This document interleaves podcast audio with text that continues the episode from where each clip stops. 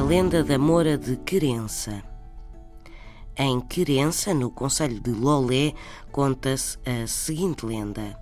No tempo dos mouros, junto ao rio, vivia uma camponesa que todos os dias, à mesma hora, era visitada por uma jovem muito formosa que lhe pedia invariavelmente algo para comer.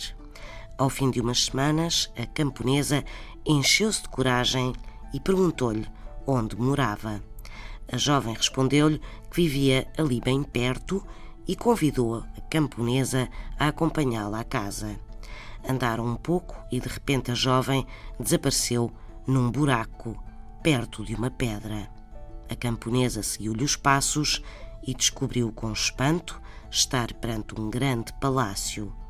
Entrou e viu-se rodeada de grandes tesouros e pouco depois de belas e belos jovens que a tentavam abraçar.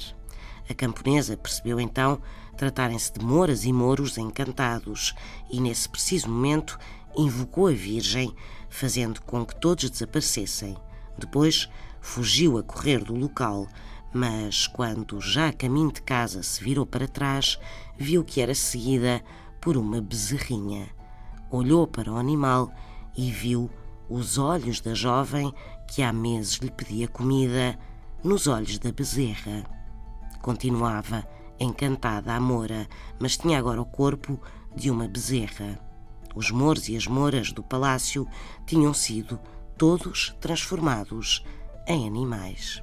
São histórias assim mesmo.